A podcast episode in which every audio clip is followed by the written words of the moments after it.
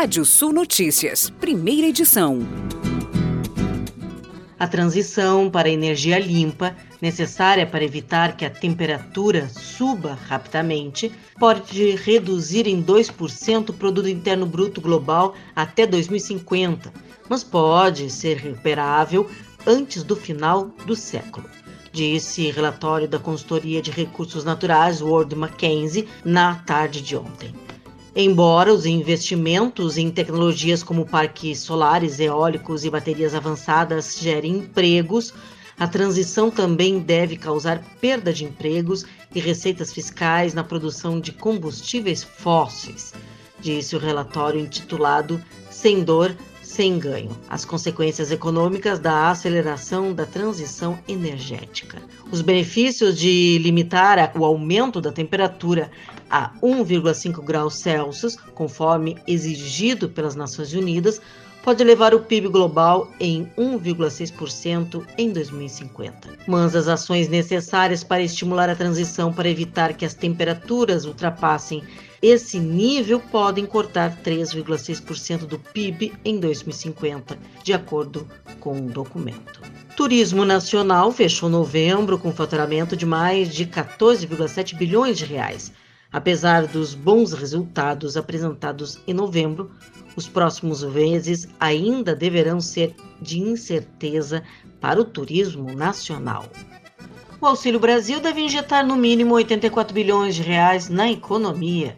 De acordo com o um estudo da Confederação Nacional de Comércio de Bens, Serviços e Turismo, CNC, 59 bilhões de reais deverão se transformar em consumo imediato. A maior parte do setor do comércio e serviço. A receita das exportações de material genético de aves e ovos férteis no Brasil cresceram 27% em 2021, informa a Associação Brasileira de Proteína Animal.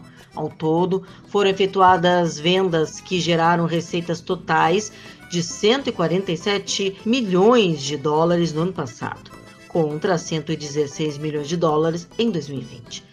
Segundo a entidade, os embarques totais de ovos férteis no ano geraram 14.518 toneladas, volume 60% maior que o registrado em 2020, que ficou com 9.024 toneladas.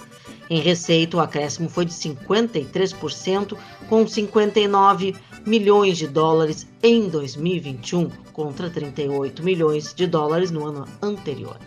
O Brasil se consolidou como plataforma de exportação de genética de ponta, alta qualidade de produtos e status sanitários ímpar, livre de enfermidades que acometem outros grandes produtores, como influenza aviária, afirma o presidente da ABPA, Ricardo Santin. E vamos aos destaques do portal Rádio Sul. Terceiro leilão Santa Causa ajudará maior hospital da fronteira oeste gaúcha. Produtor de cachaça deve entregar declaração de produção e estoque até dia 31. Você pode ler mais notícias no nosso portal Rádio Sul ou ouvir esse boletim no seu app de podcast de sua preferência. Sou Kátia Desessari e volto logo mais no Rádio Sul Notícias, segunda edição, às 18 horas. Previsão do tempo. Olá, ouvintes da Radiosul.net.